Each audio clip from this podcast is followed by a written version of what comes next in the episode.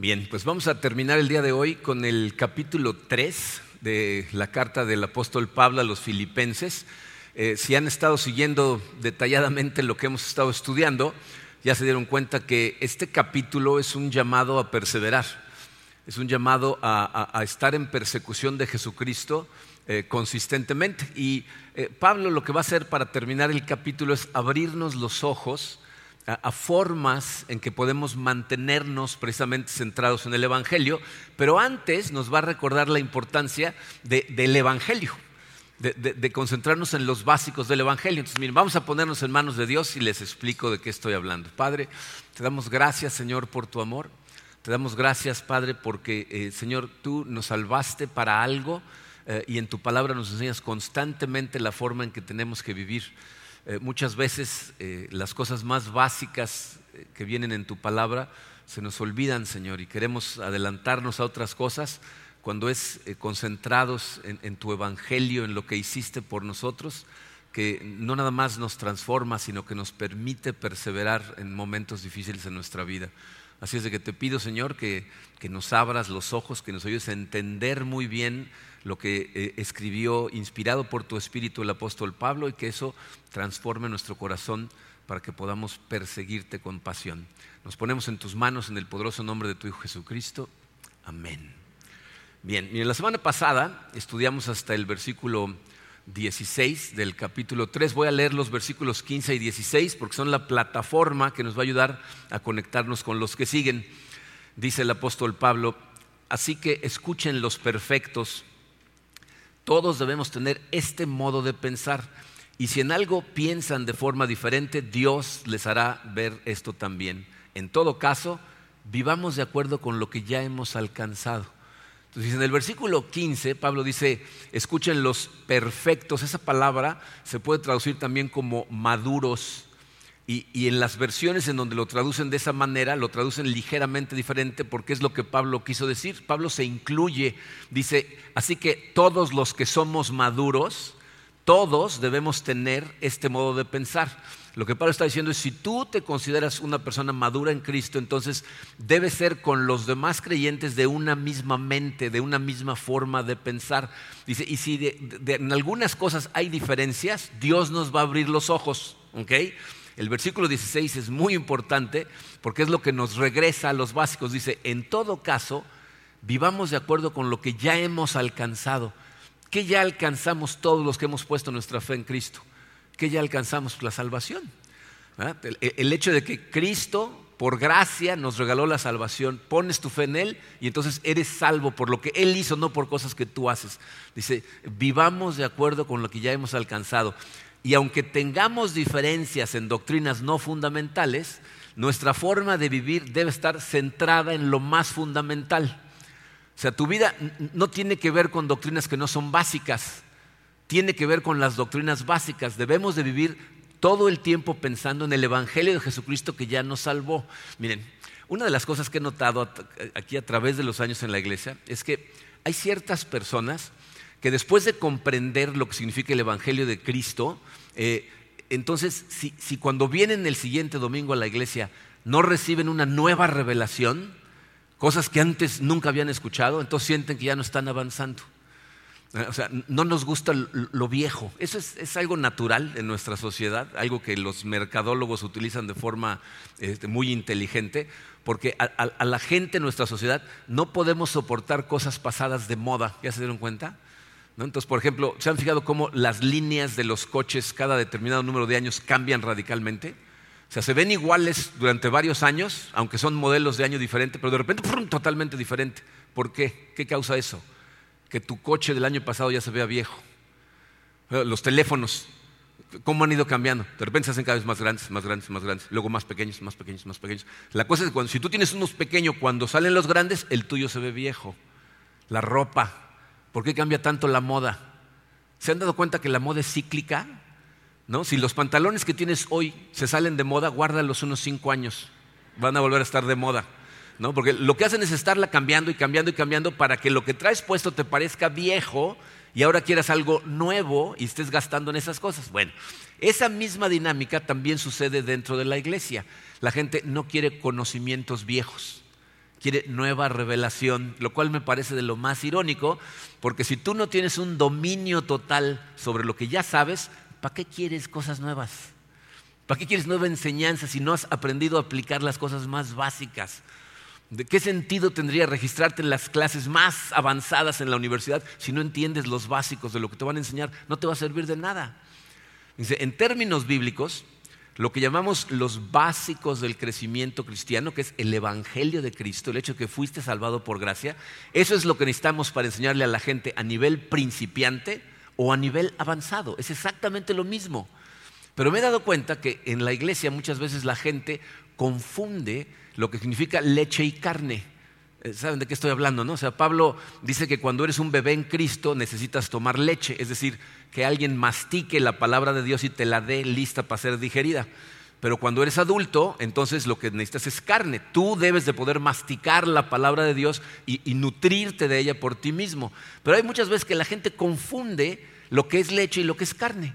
Algunas personas piensan que si pueden entender las, por ejemplo, las doctrinas del final de los tiempos, no, si estudio Apocalipsis y por fin entiendo toda la simbología, o, si leo el, libro del profeta Daniel y comprendo todo lo que dijo Daniel, eso es carne.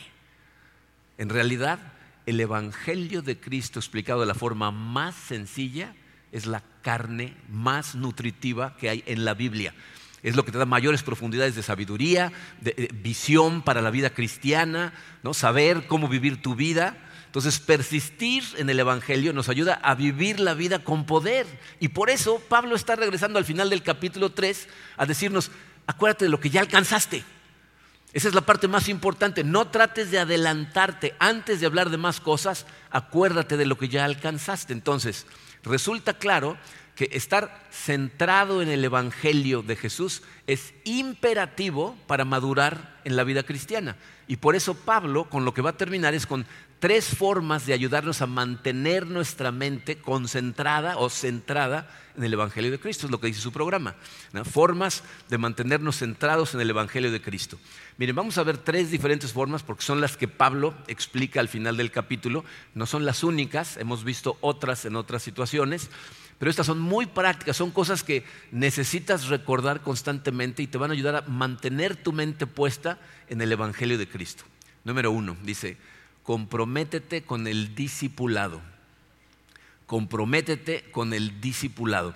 La semana pasada Emilio nos habló de la importancia de acercarnos a gente que son fuertes en áreas en las que yo soy débil y, porque eso debería de generar en ti lo que él llamó una insatisfacción santa. O sea, que te sientas insatisfecho con tu crecimiento espiritual, no insatisfecho con cosas materiales, sino insatisfecho con lo que deberías de ser como persona. Aquí Pablo va un poquito más allá y, nos va a sugerir que nos enfoquemos en lo que él llama discipulado y se refiere al discipulado en dos direcciones, ¿no? a ser más discípulos de Cristo y ser discipulado por alguien que camina más avanzado que yo espiritualmente. Filipenses 3:17 nos dice ese concepto, dice, hermanos, sean imitadores míos y observen a los que andan según el ejemplo que tienen en nosotros. A lo mejor puede parecer atrevido por parte de Pablo ponerse como ejemplo. Pero si analizas sus palabras y las ves bajo el contexto de otros lugares en donde habla exactamente de las mismas cosas, te vas a dar cuenta que Pablo no se está enalteciendo. Pablo no sugiere que la, llena esté, la, iglesia esté llena de, clones de Pablo, o sea, no que sean muchos Pablitos en la iglesia. El lugar en donde podemos ver esto de forma más clara se encuentra en Primera de Corintios, capítulo 11, versículo 1. Fíjense cómo lo dice Pablo ahí. Dice, y ustedes deberían imitarme a mí, así como yo imito a Cristo. O sea, ustedes sigan mi ejemplo, tal y como yo sigo el ejemplo de Cristo. La implicación es, síganme, cópienme, imítenme en la medida en que yo les apunte hacia Jesucristo. O sea, todo lo que yo tengo que hacer para disipularlos es ayudarles apuntarlos hacia Jesucristo. Y en el momento en que yo deje de apuntarlos hacia Cristo, dejen de seguirme a mí. De hecho, si recuerdan en Gálatas, Pablo dice, si alguno de nosotros o incluso algún ángel les predica un evangelio diferente al de Jesucristo, que caiga bajo maldición.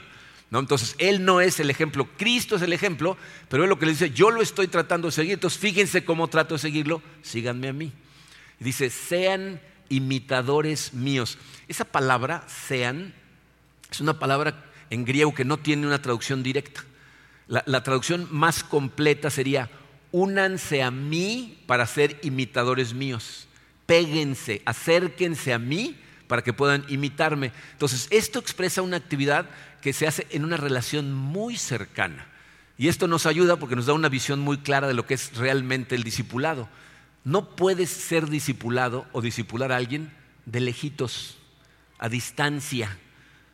E, e, el verdadero discipulado se da en una relación que es cercana, íntima, genuina.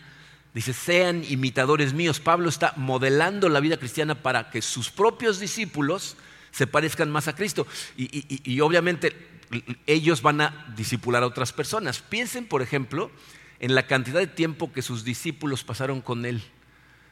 Dos de sus discípulos que, vemos cómo los disipula en la Biblia son Timoteo y Tito son gente que Pablo se lleva con él a plantar iglesias por Asia Menor por años y después los pone a cargo de iglesias, pero primero los disipula personalmente durante muchos años.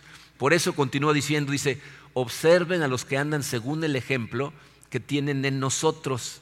Lo que nos está diciendo es, tienes que analizar las vidas, las creencias, las costumbres, especialmente los hábitos que le dan a la gente el temperamento que produce fruto espiritual. Y si tú haces eso, vas a desarrollar en tu propia vida tus creencias, costumbres y tus hábitos que van a producir los mismos frutos. Miren, por todo el Nuevo Testamento se nos enseña que nuestra fe es algo personal, pero no por eso privado. O sea, no es algo que vivimos en privado. Al vivir yo mi fe, eh, abiertamente frente a otras personas y dejarlos acercarse a mí mientras vivo esa fe, entonces me convierto en un ejemplo para ellos. Y cuando yo me acerco a gente que va más avanzada que yo, ellos se convierten en un ejemplo para mí. Eh, en, la iglesia hablamos mucho de compartir nuestra fe, de ser buen testimonio, pero generalmente hablamos de esas cosas en términos de evangelización, de llegarle a otros que no conozcan a Cristo. Pero hay una necesidad muy real de ser un testimonio para gente que ya está convertida, gente que ya aceptó a Cristo. Por eso hablamos tanto de hacer la vida juntos, porque nos disipulamos unos a otros. Entonces, cae en cada uno de nosotros la responsabilidad de encontrar a gente madura con la que podamos acercarnos lo más posible y con el tiempo, mientras maduramos, buscar a otras personas en quien vertir nuestro discipulado para que ellos también sigan a Cristo. Pero miren, hay una llamada de precaución. Esto es algo que muchas veces la gente confunde cuando hablamos, cuando vemos versículos como este de imítenme a mí. Cuando yo llegué a Cancún, y, nos vamos a remontar al siglo pasado, llegué en, el 83 y empecé trabajando como mesero en un restaurante que en esa época era el éxito más grande de restaurantes que había en Cancún, que era el Carlos San Charles. El Carlos San Charles eh, su dueño eh, fue un señor que se llamó Alfredo Cabrero, don Alfredo, para los que lo conocían, los que trabajábamos ahí le decíamos el tío. ¿no? Este señor se había llegado a Cancún eh, con, sus ahorros, con su esposa, y, y, entre los dos pusieron un restaurancito con una palapa. Y ella trabajaba de cajera y él trabajaba de mesero, y estuvieron trabajando el restaurante un poquito más de 10 años, ellos dos, luego ya empezó a crecer. Y por ahí de los 10 años llegó Carlos Anderson, el fundador del grupo Anderson, y lo invitó a que se asociara con él y, le cambiaran el nombre al restaurante. Se llamaba, primero se llamaba Romanov y le cambiaron a Carlos San Charles. Y entonces el restaurante se convirtió en un éxito, pero increíble. El lugar estaba lleno todo el tiempo. Alfredo se hizo de mucho dinero, sin embargo, él se vestía con un chaleco como de pescador, eh, traía unos shorts que le pasaban un poquito las rodillas, se dejó crecer mucho el pelo y se hacía una cola de caballo manejaba un safari convertible. ¿Se acuerdan de los safaris? Ah, pues, manejaba un safari. Era una persona que en su, en su manera de ser era una persona muy humilde, pero tenía muchísimo dinero. Yo estuve trabajando ahí un par de años, me fui a vivir a Estados Unidos, conocí a Karina, nos casamos, tuvimos hijos, nos regresamos. Yo llegué a Cancún de regreso, primero empecé a trabajar en la hotelería y después me hice consultor. Por ahí del 99, o sea, 16 años después, eh, el, grupo Anderson me llamaron como consultor. Entonces, cuando, llegué al, corporativo de Anderson, eh, Alfredo ya estaba semi-retirado, o sea, vivía aquí en Cancún, pero él ya no se involucraba mucho, y había una, lucha de poder ahí en el corporativo por tratar de controlar los restaurantes. Y uno de los que estaba, pero con todas sus ganas tratando de quedarse con el Carlos San Charles, era un sobrino de Alfredo, se llama Toño. Toño una vez platicando, yo hablé con muchos de los ejecutivos ahí, me decía, no, mi sueño es ser como Alfredo, como mi tío Alfredo. No quiero imitarlo a él. Pero ¿saben cómo lo imitaba? Se compró un chaleco de pescador, unos shorts iguales a los de Alfredo, se dejó el pelo largo, se hizo una cola de caballo y se compró un safari. Y entonces eso para él era imitar a Alfredo y quería que le dejaran el restaurante. Obviamente no se lo dejaron porque él no entendió una cosa muy importante. lo que la Biblia nos enseña cuando Pablo dice imítame a mí, no es que te conviertas externamente en alguien que no eres, sino que desarrolles en tu vida, en tu corazón, el carácter que, produce los resultados que esperas esperar. Eh, eh, que esperas recibir. Fíjense, eh, uno de los problemas más grandes que tenemos en nuestra sociedad es que queremos los resultados sin el esfuerzo que los produce. los hábitos de comportamiento de Alfredo Cabrero produjeron su éxito. Y los hábitos de comportamiento de gente espiritualmente madura producen los frutos espirituales que dan en su vida. Entonces no se trata de vernos como alguien más, sino de acercarnos lo suficientemente para aprender de dónde sacaron los hábitos que tienen. Y miren, otro error que comete la gente es pasar por alto a cristianos promedio. O sea, andamos buscando para seguir como ejemplo a alguien que sea casi perfecto. Y de esas personas hay muy pocas. Lo que tienes que hacer es buscar a personas que a lo mejor no son fuertes en un área, pero son muy fuertes en otra. Por ejemplo, puede que encuentres una persona que no es el mejor teólogo del mundo, pero, su matrimonio lo lleva muy bien. ¿no? Como hombres, no encontrar una persona que ama bien a su esposa, que, su esposa, tú la ves y la ves cómo florece, cómo, cómo hasta brilla por la relación que tiene con su esposo. Entonces la pregunta de nosotros los hombres, parece, hombres como es, ¿cómo le haces? ¿En algún momento fuiste impaciente? Sí, al principio, puras broncas. ¿Cómo, cómo cambió? ¿Qué, ¿Qué, fuiste haciendo en tu vida? ¿Qué fue lo que te permitió transformar estas cosas? Veo que la escuchas muy bien. ¿Cómo le haces? ¿No? Para las mujeres igual, con otras mujeres que ven que el matrimonio es sano, funcional. ¿Qué hábitos desarrollaste y cómo le hiciste para desarrollarlos para que yo pueda producir esos mismos frutos en mi matrimonio? O, como padres, buscar a, parejas que fueron excelentes padres. Porque no podemos saber qué tan buenos padres son padres de, de niños que están chiquitos. Pero cuando tú ves a hombres y mujeres adultos cuyos hijos ahora son adultos, tienen relaciones sanas, funcionales, tienen buena relación con sus padres, son gente de bien, siguen a Cristo. ¿Cómo le hicieron? ¿Cómo hicieron para que ninguno de tus hijos asesinara a otro de ellos en la comida, no? Porque, o sea, no sé cómo les vaya a ustedes en la fiesta, pero de repente pasa, ¿no? Entonces, pero fíjate, el punto es este. Mientras tú estés tratando de mantenerte aferrado al discipulado, te vas a dar cuenta que la gente que es espiritualmente más madura, lo que te van a decir es, no lo hice yo, lo hizo Dios en mí. ¿Qué hábitos desarrollaste? Los hábitos de hacer esto y esto y esto que me acercaron a Él. Entonces te apuntan a Cristo. Aferrarte a un discipulado que lo que hace es apuntarte hacia Cristo en una persona que es cristocéntrica, te transforma y te mantiene con tu mente puesta en lo más básico, que es tu salvación. Entonces, esa es la primera necesitas ser discipulado y buscar a quien discipular. La segunda forma en que Pablo nos sugiere que mantengamos nuestra mente centrada en el Evangelio es recordar siempre nuestra ciudadanía. Número dos dice, recuerda siempre tu ciudadanía. Miren, ah, cuando yo era adolescente, eh, no era muy bien portado, ¿ok? Lo confieso. Ah, ya hay mucha gente que me dice, ah, tú, ¿no? Iba en escuela de monjas, ¿no? Pero no. Este, A mí, cuando estaba en la secundaria, me expulsaron cuando estaba en segundo de secundaria por bien portado, ¿no? O sea, fuera de la escuela. Y una de las cosas más difíciles que recuerdo fue entrar a una nueva secundaria siendo el nuevo. Pero aparte, eh, yo, me, expulsaron del Cristóbal Colón, en el Estado de México, y, mis papás me inscribieron en La Salle, en Bulevares. ¿no? Y, la teoría que seguían los, dueños de La Salle era que los niños tenían que crecer con, los mismos amigos y compañeros toda su vida para tener relaciones profundas. Entonces, los que entraron en primero de primaria, ah, tenían primero A, B, C, D, tenían varios, ¿no? Pasaban con el mismo grupo a segundo, luego a tercero, luego a cuarto, toda su vida. Entonces, cuando yo llegué en segundo de secundaria, Todos los que estaban ahí llevaban toda la vida, se, conocían perfectamente y yo no nada más era el nuevo, era el único nuevo. ¿No? Todos los demás amigos de toda la vida. Entonces yo cuando entré me costó un trabajo, porque fíjense lo que hacemos a esa edad. Tratamos de averiguar quiénes somos fijándonos en los demás.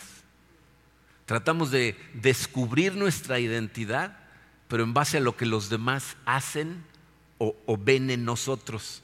¿Se dan cuenta cómo en, la secundaria, en la preparatoria se forman grupos de forma natural? Los atletas se juntan con los atletas, ¿no? Los cerebritos con los cerebritos, los artistas con los artistas, y luego hay un grupo de contreras que están contra todos los demás, ¿no? se declaran en contra de todos y no quieren parecerse a ninguno de ellos, y por tratar de ser diferentes, todos los contreras son iguales. Se, parecen mucho, pero bueno. Lo que hacemos es tratamos de contestar las preguntas, ¿quién soy y en dónde encajo? ¿No? ¿En dónde quepo en este mundo? ¿En dónde, dónde va mi pieza del, del rompecabezas? Para algunas personas esa etapa de la vida fue muy feliz, tenemos buenos recuerdos, para otras fue una pesadilla, ¿no? tratar de encajar.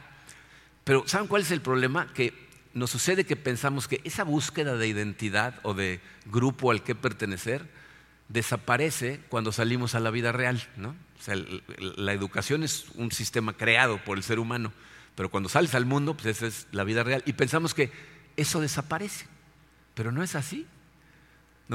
La realidad es que el ser humano se redefine continuamente. La diferencia es que ahora te redefines por otras cosas hay otras cosas que te hacen caber o no caber.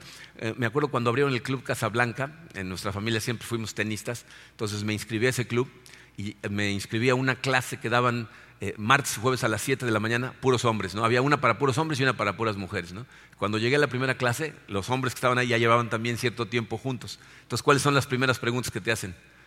¿En qué trabajas? ¿Qué puesto tienes? ¿no? O sea, ¿en dónde estás en el escalafón? Aquí, ¿dónde caes, ¿no? Entre los que estamos aquí. O de dónde vienes, ¿no? O sea, eh, eh, seguimos tratando de redefinirnos por estas cosas que, si se fijan, son limitadas y finitas. O sea, si, no tenemos cuidado, aún adentro de la iglesia, lo que nos define son cosas externas y temporales. Para muchas personas, su fuente de identidad, su fuente de autoestima, son, son las cosas externas. ¿no? Para, unas personas es su casa, ¿no? Recuerdo en ese grupo de tenistas, cuando, me preguntan, ¿dónde vives? Les dije el vecindario donde vivía y otro me dijo, ah, yo vivo en el mismo vecindario. Le digo, ah, sí, ¿y en dónde vives ahí? Me cuando entres, la casa más grande que veas, esa es mi casa. Así es, yo dije, pues, voy a tener que andar con una regla para saber dónde vives, ¿no? Porque, quién sabe qué estaba compensando, ¿no? Porque estaba chaparrito, pero bueno. Este Para otros es tu trabajo, qué puesto tienes, ¿no? Para un, fíjense, hay, personas que lo que los definen son sus hijos. Eh, tuve un jefe a través de los años lo he encontrado muchas veces porque fueron amigos de mis papás antes de que fuera mi jefe y los hemos seguido viendo. Cada vez que me los encontraba y le preguntaba, ¿qué tal? ¿Cómo está la familia? La esposa me decía, mis hijos sacaron el primer lugar en la escuela este año. Cada año, cada vez que la veía, mi hijo salió el mejor en la escuela de medicina. Para ella, su definición como persona es el éxito que sus hijos tuvieron, que demuestra el éxito que tiene ella como mamá. Para algunas personas es su imagen, por eso la ropa, incluso por eso el ejercicio. Piensen en la cantidad de gente que está en excelente condición física, pero no tiene que ver con su salud, tiene que ver con vanidad. Quiero que me perciban de cierta manera, que les dé envidia, cosas que tengo o que hago. Y por eso, fíjense, ese deseo de pertenecer nunca desaparece, solo cambia. Cambia en qué nos definimos. La Biblia nos dice una y otra vez por todos lados, y de lo que Pablo está hablando al final del capítulo 3, es que no deberías de tratar de averiguar quién eres basándote en cosas externas, sino internas. En lugar de definirte en base a lo que haces o dejas de hacer, debes definirte en base a lo que Cristo ya hizo. ¿A quién le perteneces? La identidad de un cristiano debe estar construida sobre Cristo y sobre absolutamente nada más. Ninguna otra cosa te debería de definir. ¿Ok? Cuando nosotros permitimos que nos definan cosas externas, lo que estás haciendo es caer en idolatría. Porque esa cosa externa que te defina es lo que se convierte en tu fuente de seguridad, en tu, fuente de autoconfianza. Y entonces te vas a aferrar a esa cosa con todas tus fuerzas y el día que Dios te la quite te desmoronas, porque desaparece tu seguridad. Y eso sucede incluso dentro de la iglesia, entre ministerios y líderes de ministerios, y qué hace quién, y quién me ve, y quién me aplaude, y a quién tiene el reflector, y quién no. Esas son cosas externas. Nos debe de definir Cristo. Dice Pablo, describe el contraste entre esas dos identidades en los versículos 18 al 20. Empieza describiendo eh, eh, la, la participación en la idolatría. Dice, versículo 18, dice, como les he dicho a menudo y ahora lo repito hasta con lágrimas, muchos se comportan como enemigos de la cruz de Cristo. ¿Saben por qué lo dice con lágrimas? Porque le está escribiendo a cristianos. Esta carta no fue escrita para gente que no conoce a Cristo, le está escribiendo a la iglesia en Filipos. Dice, con lágrimas en los ojos me doy cuenta que algunos se están comportando como enemigos de la cruz de Cristo. Su destino es la destrucción. Adoran al Dios de sus propios deseos y se enorgullecen de lo que es su vergüenza. Solo piensan en lo terrenal. Gente dentro de la iglesia que se comportan como enemigos de Cristo. ¿Cómo? Adorando al Dios de sus propios deseos. Es decir, es gente que aunque se llaman a sí mismos cristianos, hacen lo que quieren, lo hacen cuando quieren, lo hacen como quieren. Todo el tiempo están buscando su satisfacción en cosas que los hacen sentir bien, aunque sea temporalmente. ¿Por qué? Porque tienen su mente puesta en el mundo. Solo piensan en lo terrenal, dice Pablo. El contraste, Pablo lo que invita a los filipenses es a recordar la vida a la que fueron llamados, aquel a quien fueron unidos y el lugar a donde su verdadera identidad se encuentra en su ciudadanía. Dice el versículo 20, en cambio nosotros somos ciudadanos del cielo. Miren, no saben cómo me encanta esa frase. Tú y yo, si has puesto tu fe en Cristo, eres ciudadano del cielo. Tienes tu pasaporte de ciudadano del cielo. Por encima de todas las cosas que te puedan definir en la tierra, eso te define a ti como persona. Entonces no importa de qué país eres, no importa eh, qué nivel socioeconómico tengas, no importa el color de tu piel, no importa si eres hombre o mujer, no importa a qué equipo le vas, nada de esas cosas te definen, te define que eres de Cristo. Esa es tu verdadera identidad. Miren, piénselo de esta manera. Si tu ciudadanía está en el mundo, entonces tiene sentido vivir para el mundo. O sea, si tú no crees nada de lo que estoy diciendo, si me estás escuchando, estás diciendo, está loco, ciudadanos del mundo, del cielo. Si eso crees, entonces lo más lógico para ti es perseguir las cosas del mundo, porque es todo lo que vas a tener. Pero si tú realmente crees todo esto que estamos diciendo y tu ciudadanía está en el cielo, entonces no tiene el menor sentido que estés persiguiendo cosas de este mundo.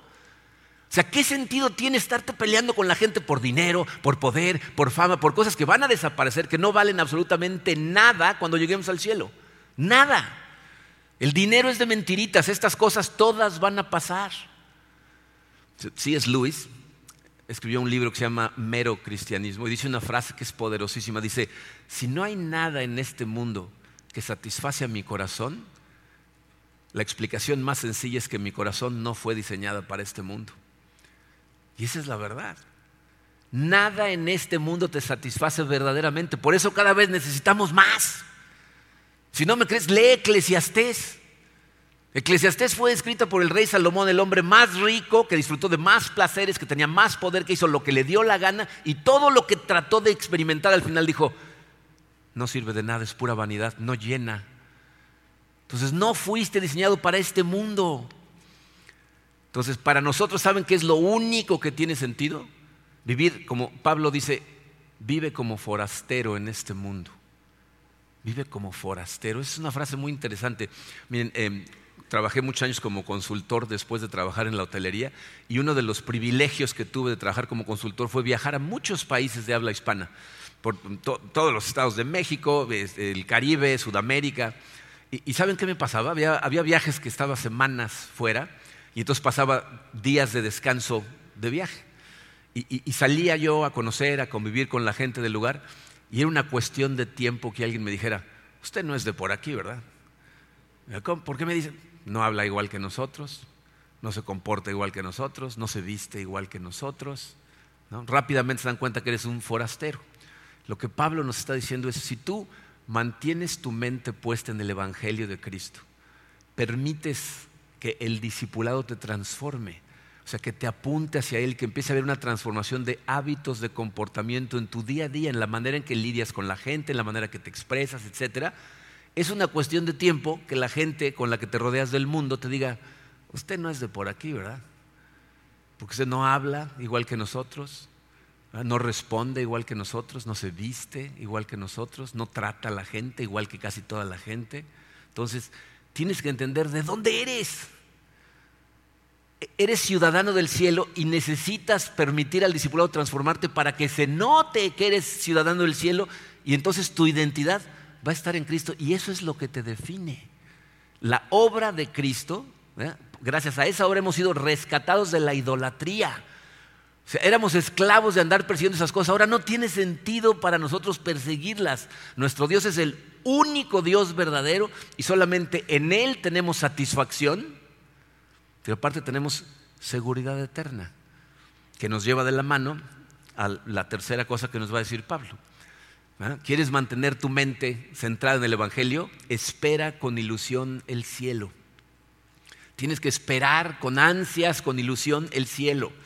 Pablo le llama al regreso de nuestro Señor Jesucristo la bendita esperanza. ¿Por qué le llama bendita esperanza? Miren, Pablo sabe que en esta vida que está llena de, dolor, de pecado, de tribulaciones que vamos a estar enfrentando, una gran recompensa maravillosa en el horizonte va a generar en ti una increíble motivación para perseverar en Cristo.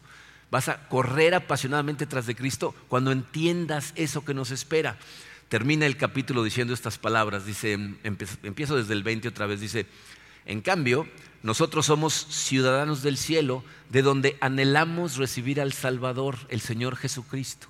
Él transformará nuestro cuerpo miserable para que sea como su cuerpo glorioso mediante el poder con que somete a sí mismo todas las cosas. todos nosotros como cristianos corremos hacia la meta, ¿no? Es lo que estamos tratando de hacer. Pero mientras corremos, al mismo tiempo vivimos en una etapa de espera. ¿no? Porque estamos aguardando el regreso de nuestro Señor Jesucristo, pero esa no es una espera inactiva. Lo estamos esperando activamente con una esperanza increíble, porque tú y yo fuimos llamados a vivir pensando que el regreso de Jesucristo es inminente, que está por regresar. Esa es la manera en la que vivió Pablo pensaba, Jesucristo está por, yo sé, algunas personas con todo lo que pasó con la pandemia y los terremotos y las guerras piensan que es la semana que entra. A lo mejor va a regresar la semana que entra. La Biblia dice, vive como si fuera a regresar hoy a medianoche. Y si lo piensan, esa forma de pensar fue suficiente para ayudar al apóstol Pablo a tener la actitud que tenía con respecto al sufrimiento. ¿Han leído las cosas que escribe Pablo? Dice, estos sufrimientos leves y pasajeros que estamos enfrentando, a Pablo lo apedrearon tres veces pensando que ya lo habían matado. Lo agarraron a latigazos más de una vez, naufragó, le picó una serpiente venenosa. O sea, Pablo sufrió espantosamente, dice, esos sufrimientos leves. ¿De dónde saca esa actitud? De que su mente está puesta en a dónde va. Es mucho más fácil perseverar en medio de circunstancias difíciles cuando lo que tú sabes que está por suceder es maravilloso. Miren, em, este fin de semana pasado, aunque no lo puedan creer, es el único fin de semana que teníamos planeado no estar en septiembre. Todos los demás fueron emergencias. Hace ocho meses nos invitaron a, oficiar una boda, eh, este fin de semana que pasó, y aceptamos la invitación de unos miembros de la iglesia porque no teníamos ningún viaje en septiembre ni en octubre. pero bueno, se complicó todo, ¿no? Pero la cosa es que fuimos a la boda eh, algunos de ustedes conocen a Franco y a Rocío, Franco Campos y Rocío Borboya, su esposa, son los encargados del proyecto de la nueva iglesia que vamos a abrir en la Ciudad de México. Ellos, por diferentes milagros que sucedieron en sus vidas, también pudieron acudir a la boda que fue en Acapulco. Ellos, de hecho, dieron el prematrimonial a esta pareja. ¿No?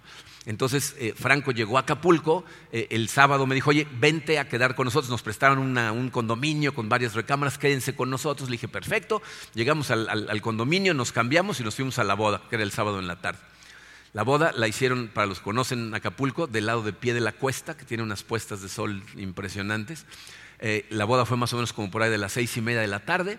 Eh, oficiamos la boda, todo muy bonito, nos sentamos en un jardín precioso que tenían montado y de pronto ¡buah! se suelta un aguacero y dijimos, ¿cuál es el plan B? Dijeron, correr lo más rápido posible. Entonces, no había plan B, entonces había una palapa muy chiquita, la casa del novio, algunos corrieron bajo la palapa y los demás nos metimos a nuestros coches. ¿no? Estábamos todos allá, entonces parecía autocinema, ¿no? Todo el mundo metido en los coches, así, ¿no? Estuvimos ahí como media hora, entonces ya cuando vimos que la lluvia no iba a pasar, pues les mandamos un mensaje diciéndoles, oigan, pues lo sentimos mucho, pero nada más habíamos desayunado ese día y eran como las 8 de la noche, nos estamos desmayando de hambre, nos vamos a ir a comer algo. Dijeron, no se preocupen, al revés, disculpen. Nos fuimos, comimos unos tacos y llegamos al condominio con Franco. Nos sentamos a platicar, Franco, Rocío, Karina y yo, sus hijos se subieron a ver una película o algo, y Franco nos empezó a platicar de lo que estaba sucediendo en la Ciudad de México, de la gente que está, una boda que acababa de hacer él, el bautizos que tuvieron, los milagros que la gente está viendo, lo que está viendo en su propia vida. Nosotros empezamos a platicarle de lo que está pasando en Cancún, de, de los milagros que estamos viendo aquí, de las aventuras de estar sirviendo a Dios con toda la gente. Cuando nos dimos cuenta, eran las dos de la mañana. Karina y yo teníamos que estar en el aeropuerto a las 6 de la mañana al otro día, eran las 2 y, no podíamos, yo ni siquiera me podía ir a dormir de lo emocionado que estaba platicando con Franco. Entonces me di cuenta que cada vez que estoy en esa situación me pasa lo mismo. Cuando, cuando vamos a las montañas con nuestros pastores, Mark y Laura Schuch, nos sentamos a platicar acerca de lo que está haciendo Dios en las iglesias, allá en Houston, acá, y de repente vemos la hora, la una, las dos de la El tiempo se nos va hablando de las aventuras, de lo que Dios está haciendo en nuestras vidas. Y entonces me cayó el 20 de una cosa maravillosa. Se me vino a la cabeza Apocalipsis 15, versículo 3, y les voy a decir cuál es el contexto de este versículo. Este versículo está hablando de gente que está en el cielo. Dice, los que, los que habían vencido a la bestia empezaron a cantar el himno de Moisés. Entonces, esta es gente que está en el cielo y esto es lo que están haciendo. Fíjense lo que dice el versículo 3. Dice, y cantaban el himno de Moisés, siervo de Dios, y el himno del Cordero. Grandes y maravillosas son tus obras, Señor Dios Todopoderoso. Justos y verdaderos son tus caminos, Rey de las naciones. ¿Se dan cuenta de lo que está pasando ahí? La gente en el cielo lo que está haciendo es hablar de las aventuras, de las grandes y maravillosas obras del Señor. Yo lo que más disfruto es pasar tiempo con gente que está viviendo para la gloria de Dios y que me cuenta las aventuras y yo les cuento nuestras aventuras y el tiempo se nos va. Entonces, imagínense yo, espero que cuando estemos en la mesa del banquete del Cordero, porque un día todos los que hemos puesto nuestra fe en Jesús, vamos a estar en, el banquete del Cordero, con el vino nuevo. ¿eh? Lo dice la Biblia, ¿eh? Para que no se desmayen los bautistas. Va a haber vino en el cielo, ¿ok? Este, y vamos a estar ahí para celebrar todas las obras maravillosas que hizo Dios en nuestras vidas, en la vida de la gente que conocimos. Yo quisiera que la comunidad de fe nos tocara a todos en una mesota ¿no? Porque todos nos vamos a, y nos vamos a reconocer. Se fijaron que ese pasaje dice que nuestro cuerpo va a ser como su cuerpo glorioso. Lo cual significa que va a haber cuerpo, nos vamos a poder abrazar, ya no hay dolor, ya no hay enfermedades, no hay pandemia, besos y abrazos se valen, ¿no? No vamos a llorar. Nos vamos a contar todas las aventuras, pero nadie le va a ganar la emoción y se va a poner a llorar porque dice que no hay lágrimas en el cielo. O sea, ¿se imaginan eso? A lo mejor nos vamos a pasar los primeros 1500 años nada más hablando de las aventuras. ¿Quién sabe si va a haber testimonios? A lo mejor pase Moisés a hablar al frente y tartamudeando nos cuente cuando sacó a todos de Egipto, ¿no? O sea, Abraham, ¿no? Yo no sé si hay gente a la que te mueres de ganas de conocer en el cielo, pero yo hay personajes que me encantaría tener un ratito para platicar con ellos. ¿Cómo le hicieron? ¿Cómo te fue? Cuéntame. Ha de haber mil cosas que no sabemos de las cosas que pasan de Dios en el mundo a través de la historia. ¿No, te gustaría platicar con ellos? Vamos a tener la eternidad para andar buscando a la gente y platicar. ¿Y te acuerdas cuando.? No, déjame contarte cómo nos fue a nosotros. a mí me quemaron en la hoguera. ¿Cómo? o sea,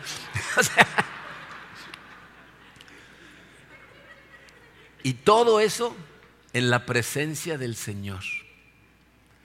¿Será muy descabellado pensar que deberíamos de vivir para ese día? Tener nuestra mente puesta en ese día en donde la historia de este mundo ya no existe, donde no hay guerras, no hay enfermedad, no hay dolor, donde, piensen en esto, donde todas las cosas van a ser enderezadas. Ahorita todo está de cabeza. Cuando lleguemos al cielo, ¿saben quiénes van a ser los héroes?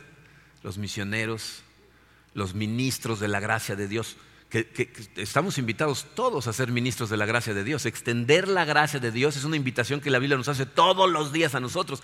Tú puedes ser uno de los héroes. Imagínense si a lo mejor tienen pantallas como estas cuando hablen de los diferentes héroes y cuando salgan algunos de la iglesia, yo conozco a ese. ¿No? O sea, ¿se imaginan? Ahí es en donde debe estar nuestro corazón. Está de veces difícil aquí, sí, pero ahí ya no va a estar difícil. Y Pablo nos dice, todo lo que tienes que hacer es mantente fiel a lo que ya has alcanzado. Y entonces vas a alcanzar las promesas. Todos juntos. Y allá no voy a llorar, así es de que... Ahí es donde debemos tener puesto nuestra mente, el Evangelio de Cristo. Disipúlate. Acuérdate de quién eres, a quién le perteneces, de dónde es tu verdadero pasaporte. Y espera ese día con ansiedad. Y entonces vas a vivir la vida cada vez mejor como forastero. Vamos a orar. Padre, te damos tantas gracias, Señor, por esta palabra que nos dejaste para que sepamos en dónde tenemos que tener puesta nuestra mente. Ayúdanos, Señor, a encontrar gente a nuestro alrededor que va caminando espiritualmente de forma sólida. Permite que nos podamos acercar a ellos y aprender los hábitos de comportamiento que tienen y que también voltemos a nuestro alrededor para buscar a la gente que necesita, Señor, aprender esas cosas para que podamos convertirnos en discipuladores tanto como en discípulos. No dejes que se nos olvide en el día a día a, qué país realmente pertenecemos, a qué mundo pertenecemos, Señor. No nos permitas tratar de definirnos a nosotros mismos por las tonterías irrelevantes que la gente en el mundo utiliza para definirse. Ayúdanos a recordar que somos tuyos, Señor, que somos tus hijos, somos tus embajadores en este mundo y debemos vivir como forasteros y ayúdanos a recordar en todo momento lo que nos espera cuando lleguemos a tu presencia, Señor. Una eternidad disfrutando de tu familia, pero más importante, disfrutando de tu presencia. Por los siglos de los siglos, sin dolor, sin lágrimas, simplemente disfrutando de tu amor, de tu luz y de la compañía de todos nuestros seres amados que han puesto su fe en ti, Señor. Haz que esto, Señor, nos dé un sentido de urgencia para extender tu reino aquí en la tierra, en lo que regresas. Y regresa pronto, Señor. Estamos ansiosos por estar contigo. Te pedimos todas estas cosas en el poderoso nombre de tu Hijo Jesucristo. Amén.